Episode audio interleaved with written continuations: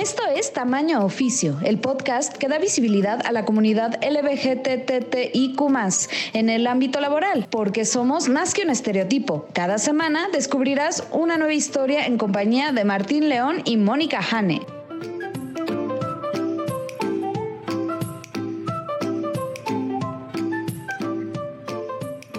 Hola y bienvenidos a Tamaño Oficio. Yo soy Martín León, el doncel de la comedia en México.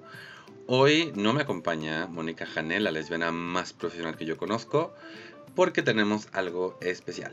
Vamos a revisitar esta entrevista que le hicimos a Patria Jiménez en mayo del 2021, si no me equivoco. Patria es una activista que ha estado luchando por los derechos de las personas LGBTQ desde hace mucho tiempo. Ahora sí que sí decidí darle una revista a esta entrevista el día de hoy es porque acaba de pasar el Día Internacional de la Mujer y creo que es importante recordar que las mujeres eh, cis y trans son una parte importante, eh, imborrable e imprescindible del movimiento por los derechos de las personas eh, de la diversidad sexual. Eh, y Patria pues es una persona que de verdad se puso al frente de la batalla, tanto metafórica como literalmente, para pues intentar que todos vivieran en un mundo o al menos en un país mucho más justo. Quiero repetir lo que dije en esta entrevista, que fue gracias Patria por todo lo que has hecho. Pues espero que pues que disfruten de esta entrevista una segunda ocasión y si es la primera vez que la escuchan, pues este es el tipo de entrevistas que pueden encontrar en nuestro archivo, así que denle una revisada. Ya vamos a la temporada 6, así que hay muchas, muchas, muchas entrevistas por escuchar. Vamos a la entrevista.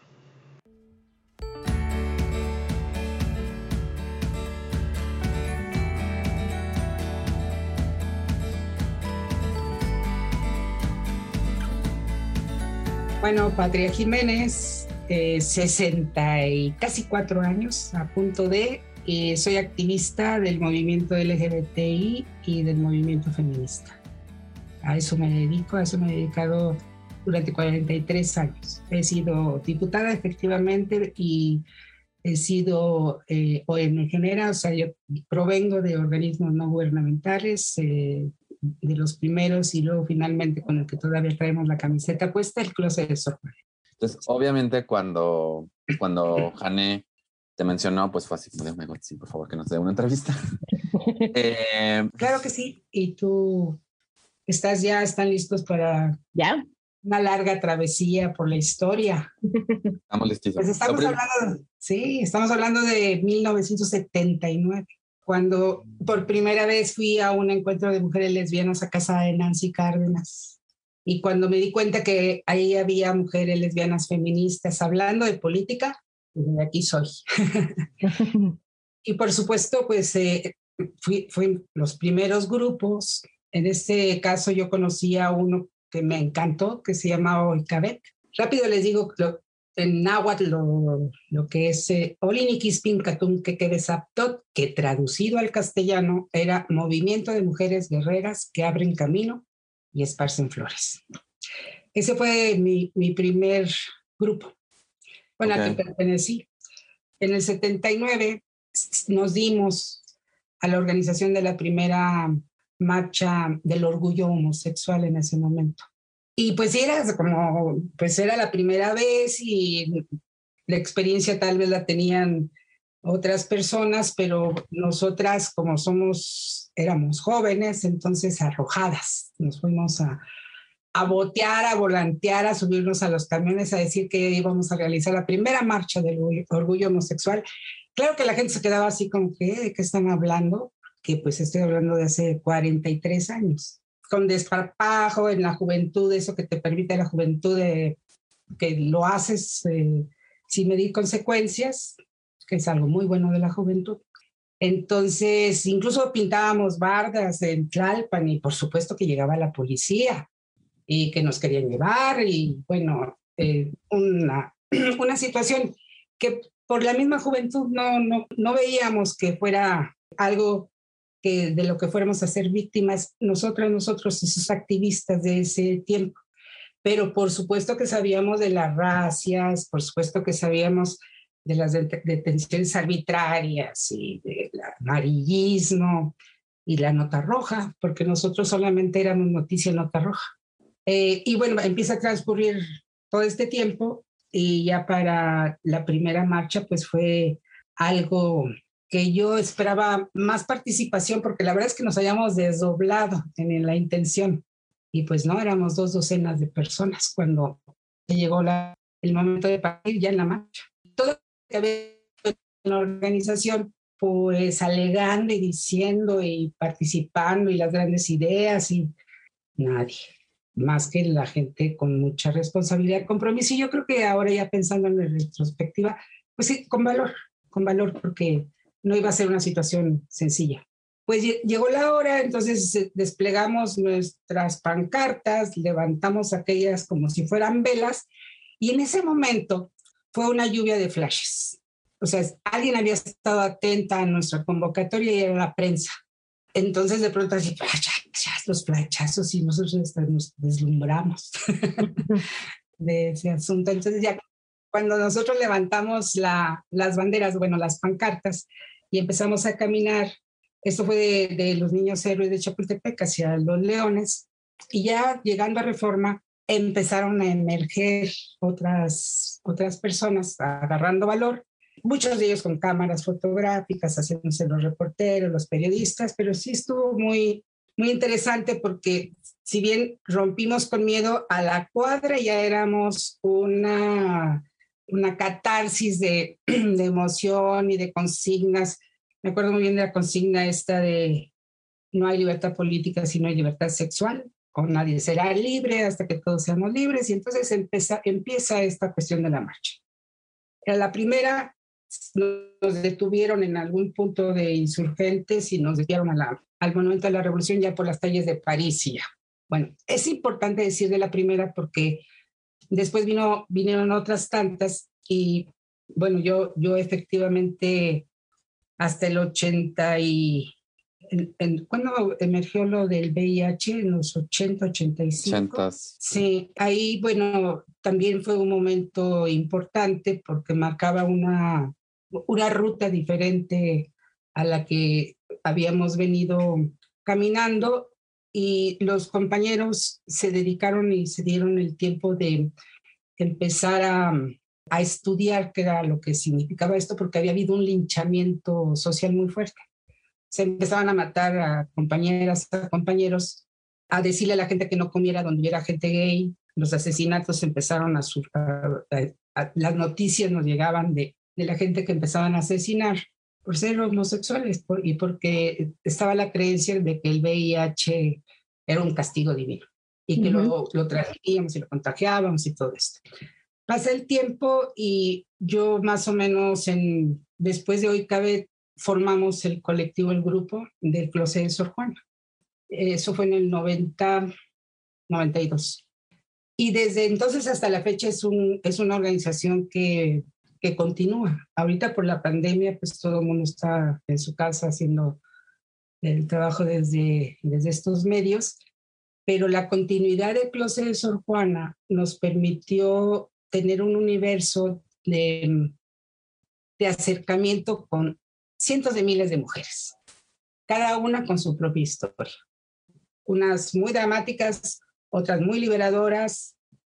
Y eso nos nutrió, nos nutrió mucho porque éramos una organización que, que damos atención directa, personal, eh, de grupo de reflexión, de amistad, éramos de contacto, de fiesta, de, de a través de nosotras se podía lograr tener un tejido social de amistades, se hermanaba la gente, muchas se casaban encontrando en estos espacios la posibilidad de, de relajadamente saber que no ibas a correr ningún riesgo y entonces eh, eh, historias, historias, historias como mujeres han estado y pasaron por el closet de Sor Juana. Y bueno, pues ahí seguimos, pero en el, me van a fallar las fechas, pero voy a darlas aproximadamente. En 1982-84 fue la primera vez que intervenimos políticamente. Hubo un partido, que era el PRT, que era trotskista, que ofreció sus candidaturas al, a los movimientos sociales, pero en, en, específico al movimiento de liberación homosexual, pero entonces ya éramos lésbico homosexual, ya habíamos nosotras ganado visibilidad en, en, la, en esta cuestión del LGBTTTI, ya, ya teníamos protagonismo y tuvimos seis candidaturas en Jalisco, en Colima y en la Ciudad de México. Y claro que para la gente esto era nuevo. El asunto, por ejemplo, de en una ocasión hicimos un acto de campaña, pues nosotras nos sentíamos dueñas igual que todo el mundo de la ciudad y nos gustó el parque, el Parque México. ¿Se recuerdan este parque donde hay uh -huh. una plazueleta muy bonita y fuente y todo este asunto? Y dije, pues, ay, pues aquí podemos hacer nuestro primer evento de campaña. Era Claudia Hinojosa la, la titular de, de esa demarcación. Y allá, allá vamos, todo lo que era el conjunto de los grupos que nos movíamos. Y pues sí, llegamos con nuestro sonido y nuestros globos y pues con la jotería que, que podíamos y con nuestras las banderas y con nuestra agenda desde siempre, pero se juntó una, un grupo de jóvenes que pues, tenían el dominio de la zona. Y apenas bien empezábamos cuando se nos dejaron venir encima, pero con chacos, cadenas, picayelos. ¿Ellos venían de un grupo, algún grupo en particular o nada más eran...? Ellos estaban allí, eran dueños de la plaza. Ok. Ya, así como de, la, de las pandillitas que se organizan en, por barrio. Okay. Y entonces pues vieron que éramos la jotería y pues decidieron emprenderla contra nosotras, contra nosotros. Y pues sí, eh, la primera línea de defensa, porque nos dimos cuenta rápidamente que no venían sobre nosotras, iban sobre los chavos, sí. sobre los compañeros. Entonces servimos un poquito como de línea de contención. Nos pasaban por arriba con los insultos y las, o sea, así como que querían agarrar a los que estaban atrás de nosotras. Eso dio tiempo a que todo el mundo empezara a correr por su vida y después, bueno, nosotras ya rompimos eso también porque sí, sí nos estaban golpeando y nos dispersamos por todo el parque. Pero aquí pasó algo interesante. Un, pasó una patrulla y una de las compañeras vio a uno de los agresores, entonces fue a la patrulla y le dijo que nos habían agredido, porque más era un acto de campaña, o sea, sí. no era cualquier cosa. Entonces, como que tenían obligación también, y vinieron por el, por el joven este, y se acercó otro y a los dos los subieron a la, a la patrulla y nos llevaron a la delegación um, Cuauhtémoc, a una agencia del Ministerio Público. Y entonces nosotros nos, nos, empezamos a reunir nuevamente, a juntar y nos fuimos para allá porque sabíamos que se habían llevado. Y entonces por primera vez en la historia llenamos esta um, agencia del Ministerio Público, la gente gay, las lesbianas, y era muy impresionante porque era la primera vez en la historia que nosotros estábamos afuera. Del otro lado. De la redada, ¿no? no es una parte de, de, la, de la cuestión eso de que te llevaban porque estabas en algún lugar reunido y las racias. Y, entonces por primera vez nosotros teníamos a los, a los machines que se habían pasado de lanzas y nosotros éramos los ofendidos, y, pero pues ya sabes, se, o sea, eh, se empezó a dejar venir la gente por, lo que antes no había estas redes tan sensacionales, sino yo, pero nos dábamos los teléfonos y todo y empezamos a llamar a la gente y se reunió un grupo muy, muy importante y trascendió la noticia, la nota. Entonces empezó a llegar, llegaron reporteros y llegaron cámaras y todo este asunto y nosotros uno por uno, una por una, fuimos pasando a dar nuestro testimonio de la agresión. Total que los tuvimos ahí toda la noche pero sabíamos que, que no era tan delicado, o sea, que no iban a llevárselos a la cárcel, pero la cosa era mantenerlos ahí mientras podíamos expresarnos. ¿De qué nos sirvió esa primera plataforma política? De darnos a conocer a nivel nacional de que existía un movimiento que ya peyorativamente íbamos a poner un alto que no éramos los putitos y las manfloras y la, o sea, todo, toda esta cuestión que vendía la nota roja. Y salimos con, con mucho sentido de la dignidad, del orgullo, de cambiar el lenguaje, de protestar afuera de, la prensa, cuando, o sea, empezamos a ser actuantes en cuanto al manejo de nuestras personas. Y con la plataforma política, pues entonces ahora éramos candidatos a diputados ¿Tú, ¿Tú, estuviste como candidata, sabes? Estuve suplente de Max Mejía, un, un activista que, que, ya murió. Pero, ¿cuál fue nuestra, nuestra plataforma de esa ocasión? Bueno, nosotros nos constituimos como el Comité de Lesbianas y Homosexuales en apoyo a Rosario Barra de Piedra. Era la primera vez que una mujer era candidata a la presidencia. Esto fue entonces entre el 82 y el 84.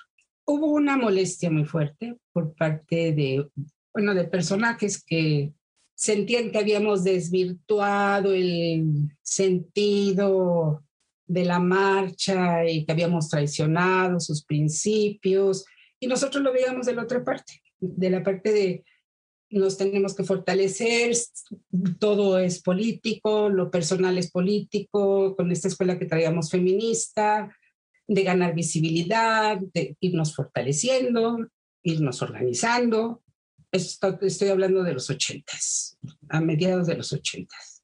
Después ya me brinqué a los noventas, que yo soy que y me voy de un lado a otro, porque la historia es larga.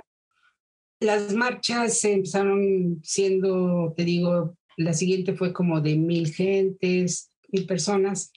Luego fuimos 1500 y en ese momento, como en la tercera o cuarta marcha, llegó la policía y, intentaron impedirnos que marcháramos.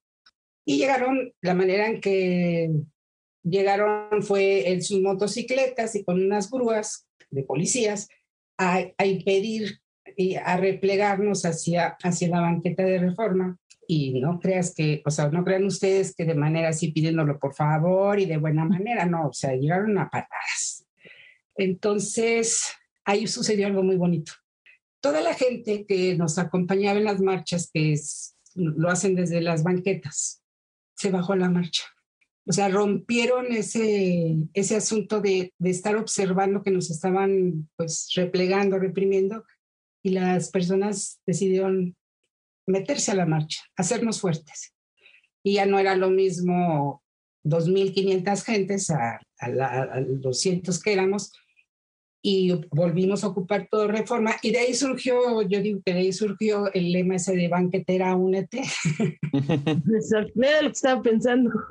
Exacto, y de veras es que todas esas consignas que venimos arrastrando por los años, o bueno, que venimos repitiendo por los años, tienen alguna, algún origen. Eh, después fuimos 7 mil, después llegamos 10 mil, y nuestra llegada a la, a, de la marcha era al hemiciclo a Juárez en 1996, pues fui candidata. 97 me parece. Fui candidata y era, la, era mi tercera ocasión de ser candidata. Dos veces por el Partido Revolucionario de los y las Trabajadoras y esta era por el PRD, porque yo había participado de manera muy activa, bueno, en ese llamado que hizo el Movimiento Zapatista de Liberación Nacional a la sociedad civil organizada a que organizábamos un cinturón de paz. Y allá te fuimos toda la gente que creíamos que sus demandas eran justas y que había que evitar que el gobierno federal de ese momento pues se dejara ir con todo, toda la fuerza del Estado y pudiera cometer un, una masacre. Entonces fuimos como sociedad civil organizada, hicimos cordones de paz, la gente pues no sé, a lo mejor no se imagina qué es eso, pero pues es la noche, es la niebla, es el frío, es la lluvia en medio de la, de, la montaña, de la selva, es, sabiendo que de un lado estaba el ejército mexicano y del otro lado estaban los zapatistas.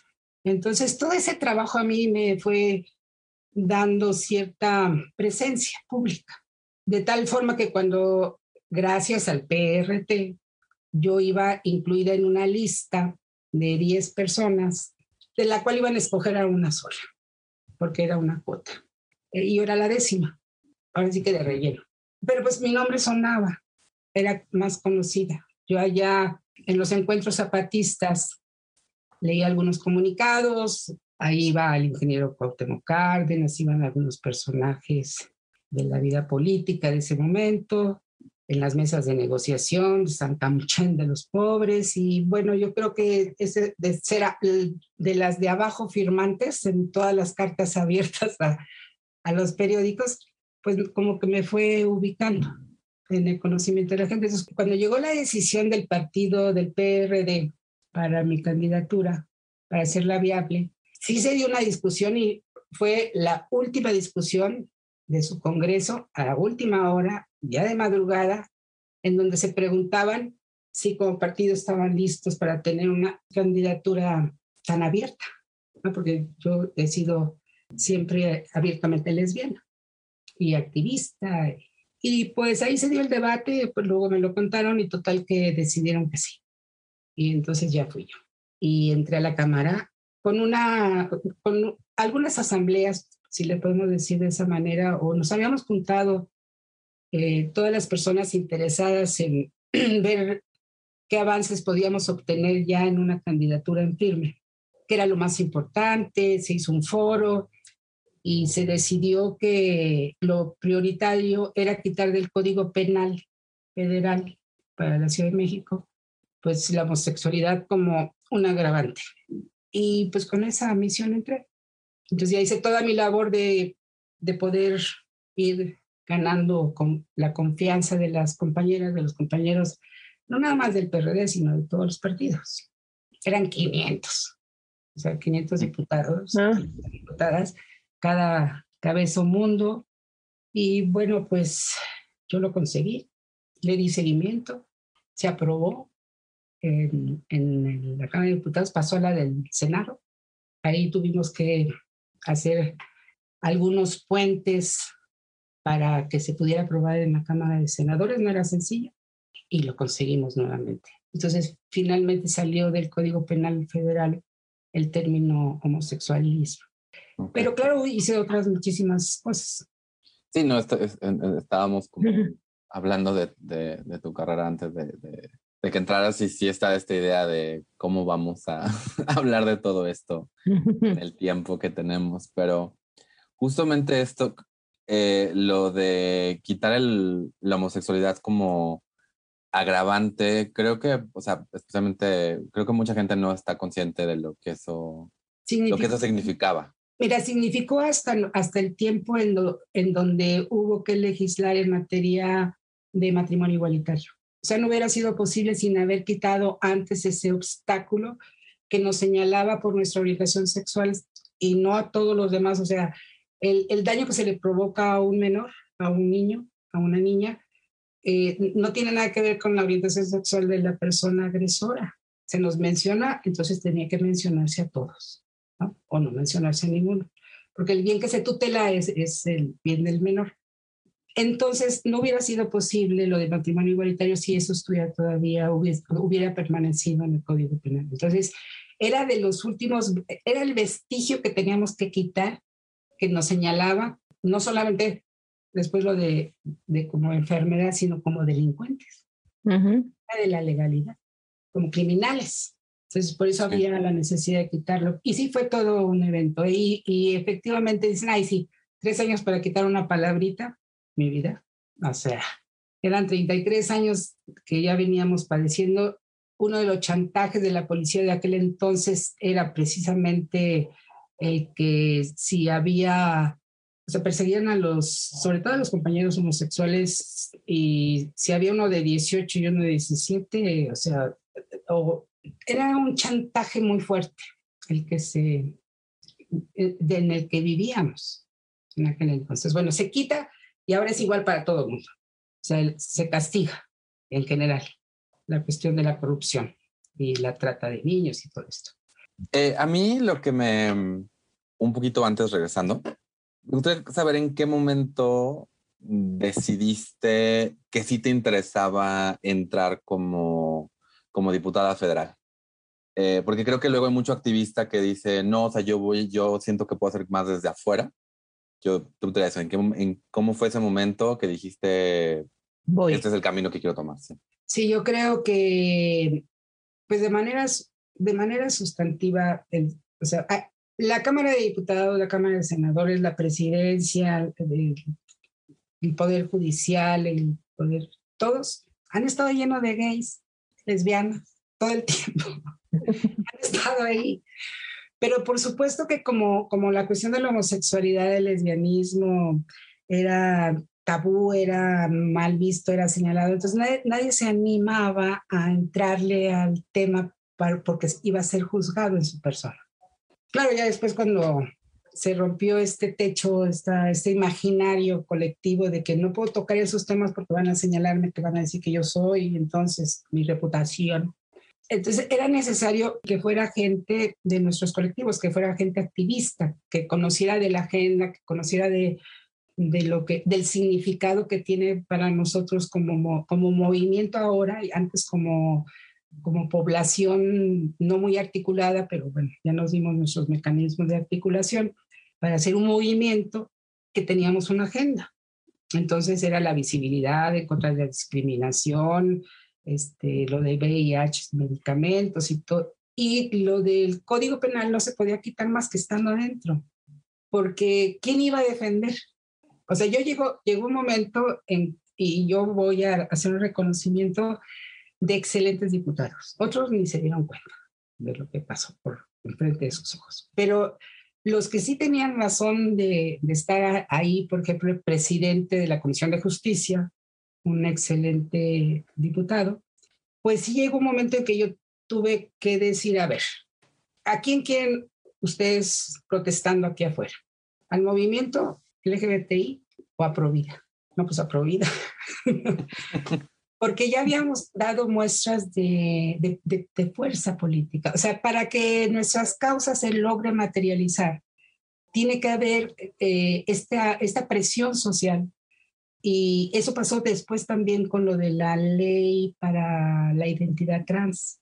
Todo estaba ya dispuesto, realmente no había obstáculo para que las mujeres y los hombres transexuales pudieran tener una identidad legal excepto que cambiaran términos en sus actas, en sus papeles. Entonces, hicimos dos marchas con ese, con ese tema, y, pero, pero ya había con estos gobiernos de la ciudad, ya había mesas de negociación, ya había mesas de discusión, de análisis, que nos permitían ya evaluar que era posible pero las autoridades tampoco se iban a aventar un paquete así nada más de que se nos ocurrió a nosotros, sino que necesitaban nuestra presión social para justificarse ellos como autoridad el otorgar un derecho a un sector de la población.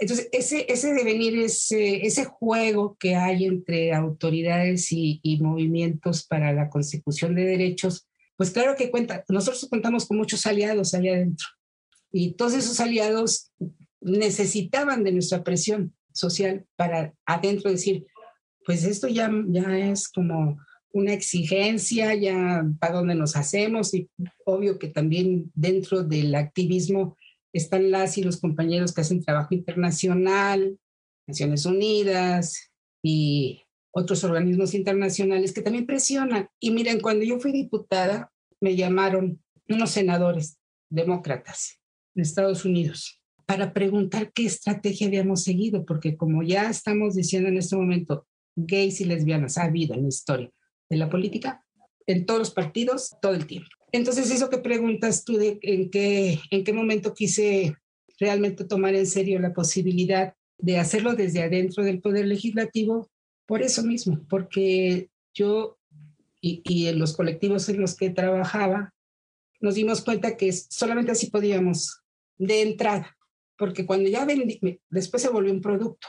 No sé si se vieron desde sociedades de convivencia hasta que se, hasta que se legisló lo de eh, matrimonio igualitario pasaron muchos años. Pero durante todos esos años era noticia y entonces ya todos los diputados y diputadas ya querían ser los que abanderaban la demanda. Sí. Porque, voy a decirlo en términos feos, pero porque vendía. Entonces ya todo el mundo quería ser el protagonista de la...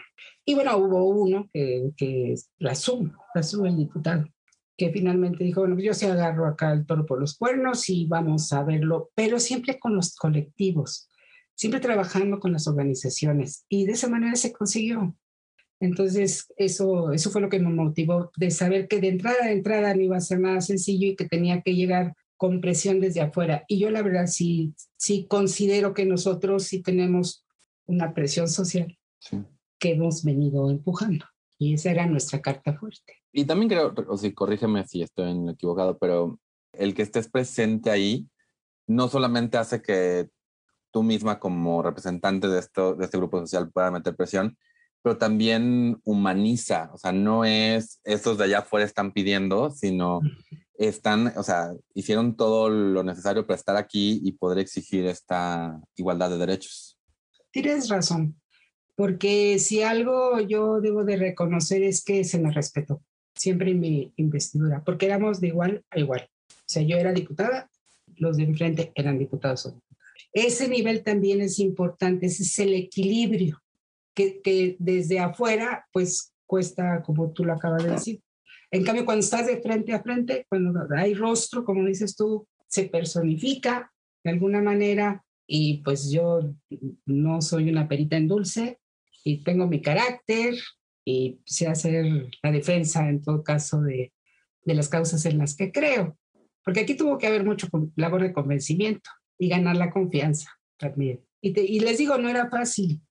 500 diputados, diputados. Está cañón pero pues pasamos. Creo que yo ya en la anécdota pues lo quiero suavizar diciéndoles que pues fue un 12 de diciembre a las 12 de la noche, justo cuando estaban cantando las mañanitas para la Virgen de Guadalupe, pero es cierto. Estaban en lo suyo, ¿no? Todo el mundo puesto ahí. Y también fue a las 12 de la noche. O sea, son temas que siempre se dejan al final, al final, al final, al final. Después lo que continuó, que a mí me da muchísimo gusto dentro de la cuestión de la organicidad del movimiento, pues es eh, pues las marchas mismas. ¿no?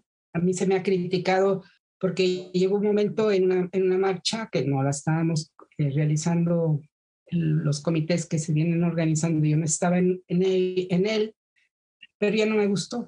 O sea, no me gustó que para la hora de la marcha hubiera un exceso de policía de granaderos. Y luego atravesaban a la marcha los soldaditos. Y luego persiguiendo a la gente y llevándosela arrestada porque estaban vendiendo pulseritas y banderitas de eso.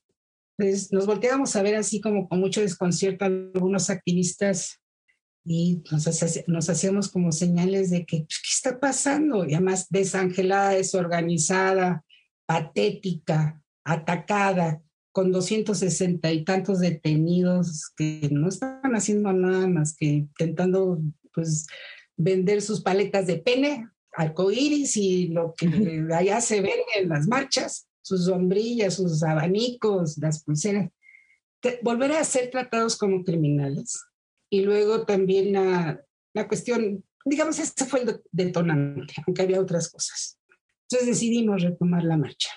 Algunos activistas y nos fue muy bien, porque las cuentas que entregamos, independientemente de que la del 2019 fue la última presencial, pero ya contábamos que 22 embajadas. La, la cuestión de sí aceptar grandes empresas, pero siempre y cuando certificaran que tenían políticas de inclusión laboral, que por el comité no pasaba dinero. Eso les pudre porque todo el mundo cree que me volví millonaria. pero no, para evitar eso, para evitar los, los malos manejos. La empresa que se comprometía a poner, por ejemplo, el templete en el zócalo, pagar todas luces y sonido y todo, era directo con el proveedor, no había de otra. Y el, el que quería llevar este artista lo pagaba directo con el artista. O sea, nosotras o nosotros evitamos que corriera dinero en, la vía de la organización, excepto lo que era necesario pagar, que era, se llaman directores de obra, era la cuestión de los riesgos en temple, bien caros. Entonces, teníamos una cuota por, por carro alegórico de dos mil pesos. A las asociaciones civiles no se les cobra. Y regularmente lo pagaban tranquilamente y de ahí se pagaba esto del, del director de obra, pero era el único dinero que entraba y directo se pagaba. Ahorita mencionaste algo eh, que yo no sabía que era que a las empresas que participan en la marcha se les pide como prueba de, de que tienen una política de inclusión. ¿Qué puntualmente es lo que se les pide? O sea, que tengan un documento, que tengan una bandera Pride en sus oficinas. no, internamente en su estructura laboral, en cuestiones de escalafonarias, en políticas abiertas de, de derechos, por ejemplo, ah, de, de tu- de que tu pareja también fuera incorporada a la seguridad social, eh, la cuestión de, de tener puestos de directivos para mujeres, hombres trans y gays, capacitación, certificación de que la empresa era formalmente una empresa con políticas de inclusión laboral certificada. Cuando no la tenían, por ejemplo, Sony, por decir una marca, perdón, no sé si estoy metiendo goles por ahí porque Sony eh, nos pidió participar, llegamos, vimos, les explicamos que este era un requisito y, nos dijeron que no tenían, que no tenían este, todavía la capacitación y que no eran todavía, pero que querían eh, formalizarse, formalizar su... Hay en México varias, eh, varias agrupaciones de empresarios que certifican. No, no voy a decir nombres porque entonces voy a quedar mal con alguien, pero son, son entes que tienen, eh, dan capacitación y todo el trayecto para la certificación y si van, si vienen los directivos, si van a las bases, si, si de pronto tienen que tratar con 3.000 o 10.000 trabajadores, pero es sistemático y es formal. Entonces sí, tiene que ser una certificación. real. Entonces Sony lo que hizo fue que participó hasta el año siguiente. Sí, o sea, por mucho que diga, tengo la intención, eh, cuando ya el año que entra tengas todo esto, entonces con todo gusto, ¿no? Sí, y, y lo aceptaban muy bien porque además ellos sabían que les era necesario para seguir en el mercado. Oye, la verdad es muy, es muy bueno saber esto, porque yo soy de esos que luego se quejan de, ay, hay demasiadas marcas en la marcha. Ujú. Eh, entonces, o sea, como que, Sí, después ellos hicieron sus propias organizaciones, los, em- los empleados, los trabajadores de esas, em- eh, eh, eh, hicieron el Pride Connection. sí, sí, Sí, entonces ya vienen además como trabajadores de esas empresas con sus marcas y pues listos y fuera, ¿no? exacto. Claro. marcas listos y fuera. Eh, y ellos de pronto tuvieron mucho, mucho, mucha fuerza en número. O sea, llenaban, yo creo que do- dos glorietas y Sí. espectaculares porque traen recursos, entonces que sí, unos globos gigantescos y que no sé cuántas cosas muy vistosos, pero Todos pues, con su polo bordada. y y la verdad tienen derecho. O sea, ellos están orgullosos de se- ser abiertamente gays, lesbianas, trans eh, dentro de sus empresas y ser abiertos. Entonces, pues, por supuesto que ¿quién va a medir? ¿Quién va a tener termómetro para decir qué bueno, qué malo, qué es aquello? La cosa que exponencialmente la marcha se, se convirtió en el referente más importante del movimiento social durante algunos años para México. De hecho, nos llegamos a ubicar entre las primeras tres marchas más numerosas eh, en el mundo. Solamente cuando era la marcha mundial eh, bajábamos a tercer lugar. y si no, nos andábamos ahí codeando con los de Brasil, que son un encanto. No, entonces el, el asunto es ese, el asunto para mí en la política, ahora, en este momento, te podría decir que, por ejemplo, en la Ciudad de México nos acostumbramos a, no nos acostumbramos, batallamos bastante y le pusimos muchísimo trabajo para hacer la ciudad gay friendly, por ejemplo. De tal forma que empujamos, empujamos, no nada más nosotros como movimiento social, las mujeres, los jóvenes, que logramos que esta ciudad fuera decretada o vista, primero sí gay friendly sí fue decretada, ¿no? O amigable, para no poner otros. Era amigable, diversa y libertaria. ¿Qué es lo que me motiva a mí ahorita a estar participando políticamente? Que si nosotros regresamos a lo que los gobiernos están diciendo, una nueva normalidad, pues ya nada más la palabra lo dice todo. O sea, no vamos a regresar a, lo, a, a, otra realidad, a construirnos una realidad, no. Ya nos están normando desde ya. Y pues no, lo que tenemos que hacer es construir nuestra, nuestra nueva realidad.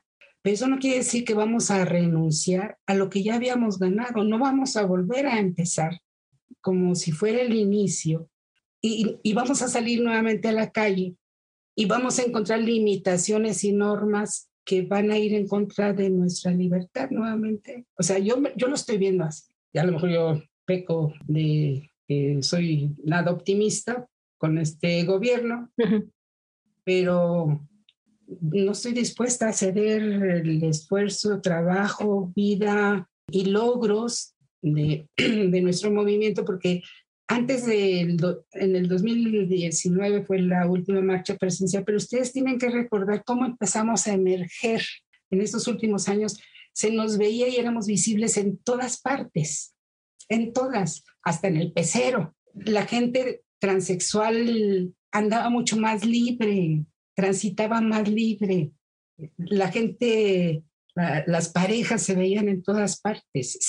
o sea, sí, entonces viene la pandemia, sí, hubo que guardarse en casa. Pero tenemos que garantizar que cuando salgamos nuevamente no encontremos limitados nuestros derechos. Y el competir ahorita o el estar esforzándome por que se ganen más lugares en el Congreso para hacer un contrapeso, un contrapeso porque pienso que tal como estamos funcionando ahora, el país se nos está yendo de las manos. Entonces, si en algo podía yo aportar, si en algo podía yo ayudar, si, tenía yo que volver a, la vida política, pues era porque, por, por compromiso, por responsabilidad. Si algo se puede hacer, hay que hacerlo. Yo sí veo con mucha tristeza cómo pues estamos perdiendo mucho de lo que habíamos caminado y ya en general para toda la población, pues estamos perdiendo el país.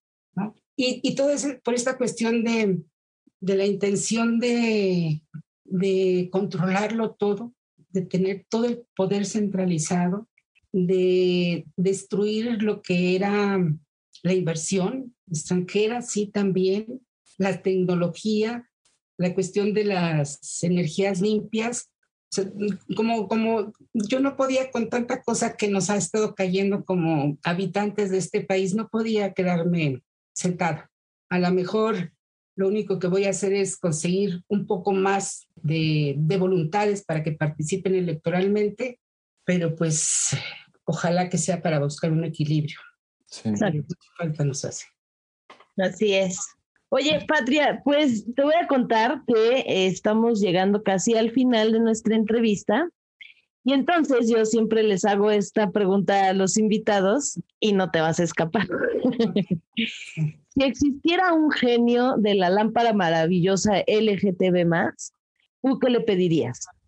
Pues entonces tendría que sacar la magia para decir que le pediría el poder regresar a una realidad que sea de felicidad, de bienestar, de lo que yo estaba viviendo en el 2019, que no se vaya a borrar, que, que, eso siga, que ese, que ese espíritu de libertad esté ahí cuando regresemos.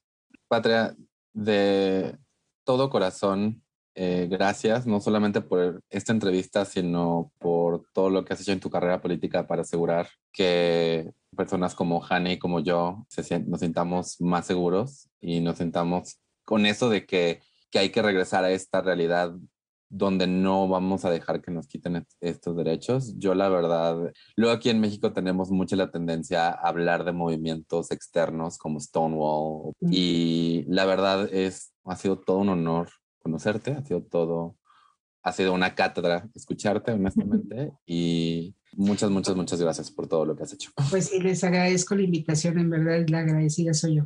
No, al contrario.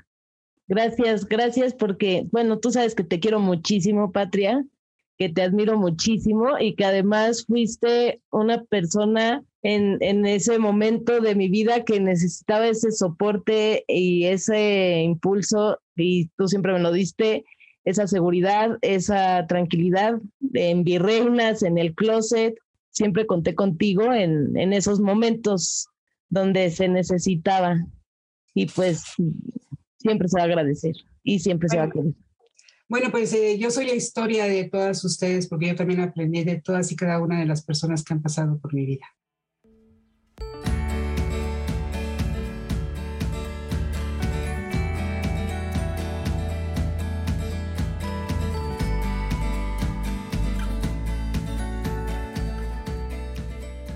Hola nuevo, eh, pues si quieren escuchar eh, lo que me dejó esta entrevista o lo que nos dejó a mí y a Jane, pues lo pueden hacer escuchando el episodio original de la temporada 2. Solo quiero agradecerles muchísimo eh, que estén aquí, que nos estén apoyando, que apoyen este proyecto. Recordarles que si tienen a alguien que les gustaría que entrevistemos, que por favor nos pasen el contacto. O si ustedes quieren aparecer en este podcast, si quieren contar su trayecto a través de su vida profesional, eh, estamos siempre abiertos a, pues, a más historias. Esto, para eso es este podcast. Eh, por favor, síganos en Tamaño Oficio, en Instagram, Twitter y Facebook. Pueden seguir a Mónica Jane como Comedia con H en todas sus redes sociales y a mí como Mintonarel, incluyendo patreon.com diagonal Mintonarel. Ahora sí que, habiendo dicho eso, muchas gracias por haber estado en otro podcast que pudo haber sido un email. Saludos cordiales. Aquí es donde Mónica diría, vámonos que aquí me espantan y luego yo hago, ah, y ese grito luego no sale bien porque Zoom está nivelado para que si gritas no se escuche. Pero pues Anyway, nos vemos luego. Que tengan linda semana.